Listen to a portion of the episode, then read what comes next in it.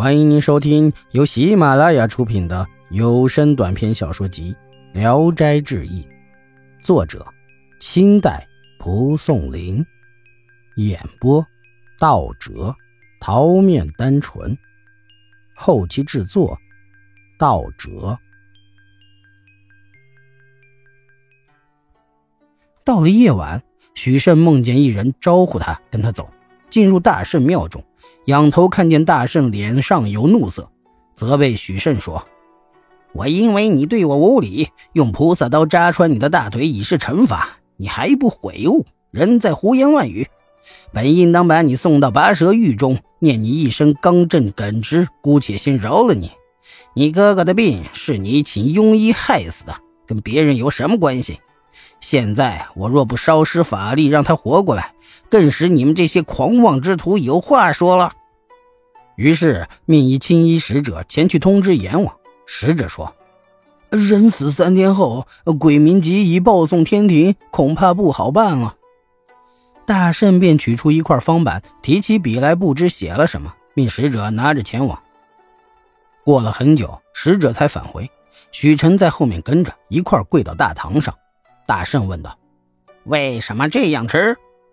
青衣使者回答说：“阎王不敢做主，又拿大圣的旨意请示了南北斗星，所以来迟。”许慎见哥哥果真回来，赶紧快步走上前去叩谢大圣的神恩。大圣说：“快和你哥哥回去吧，今后如能回心向善，我就替你降福。”兄弟二人悲喜交集，互相搀扶着往回赶来。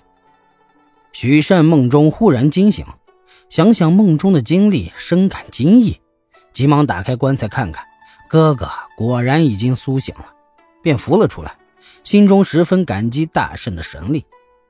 从此后，许慎诚心诚意地信奉大圣，比其他人还要虔诚。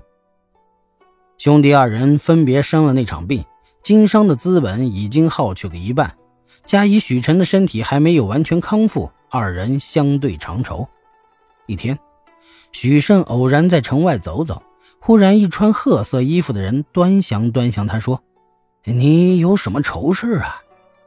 许慎正没个诉说的地方，便对那人详细讲述了自己的遭遇。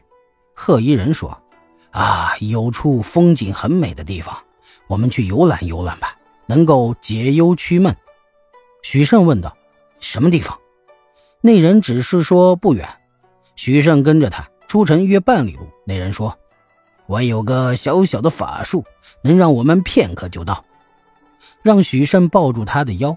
贺衣人微微点了点头。许慎只觉得脚下涌起了云彩，身子腾空而起，瞬间便不知飞到了哪里。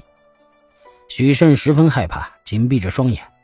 刚一会儿，那人就说：“啊，到了。”许慎睁眼一看，一片琉璃世界，光华万丈，色彩斑斓，惊讶地问：“这是哪里啊？”回答道：“是天宫。”两人信步而行，越往上走越高。远远望见一老翁走来，贺一人喜悦地说：“啊，正碰上这个老头，还真是你的福气呀！”便与老翁互相作揖拜见。老翁请二人到他的住所煮茶献客。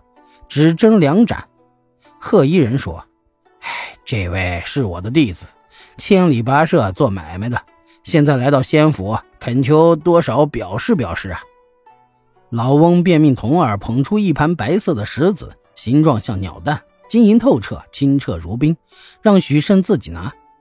许慎想：“哎，这玩意儿倒可以拿回去做酒绸子。”于是取了六枚。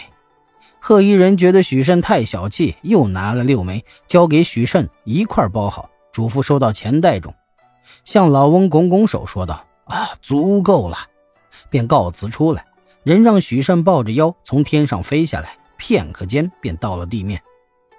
许慎拜问仙号，贺一人笑着说：“哎，刚才我的小法术就是所谓的筋斗云。”许慎恍然大悟，明白是齐天大圣，忙恳求保佑自己。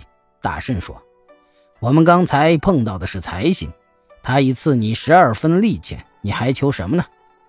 许慎赶紧叩拜，起身一看，大圣已渺无人影了。回来以后，许慎欢喜地把事情告诉哥哥，解开钱袋一块探视，石子儿已经融在里面了。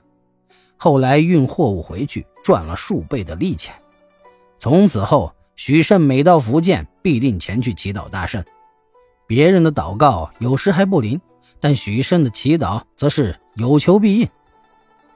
易史是说，从前有个故事载在《太平广记》上。说有个读书人曾在一座寺庙墙上画了个琵琶，后来琵琶成了神灵，人们不停地对他烧香祝祷。天下故事不一定实有其人，人们认为他灵，他就灵起来了。为什么呢？当人们的心思聚集在某个东西上，那东西有时候便托此而生了。像许慎这样一个耿直刚正的人，固然有理由得到神明的庇佑。其实哪里真有什么孙大圣耳朵里藏绣花针呢？拔撮毛说变就变呢？脚下什么筋斗云呢？说上天就上天这些奇事儿呢？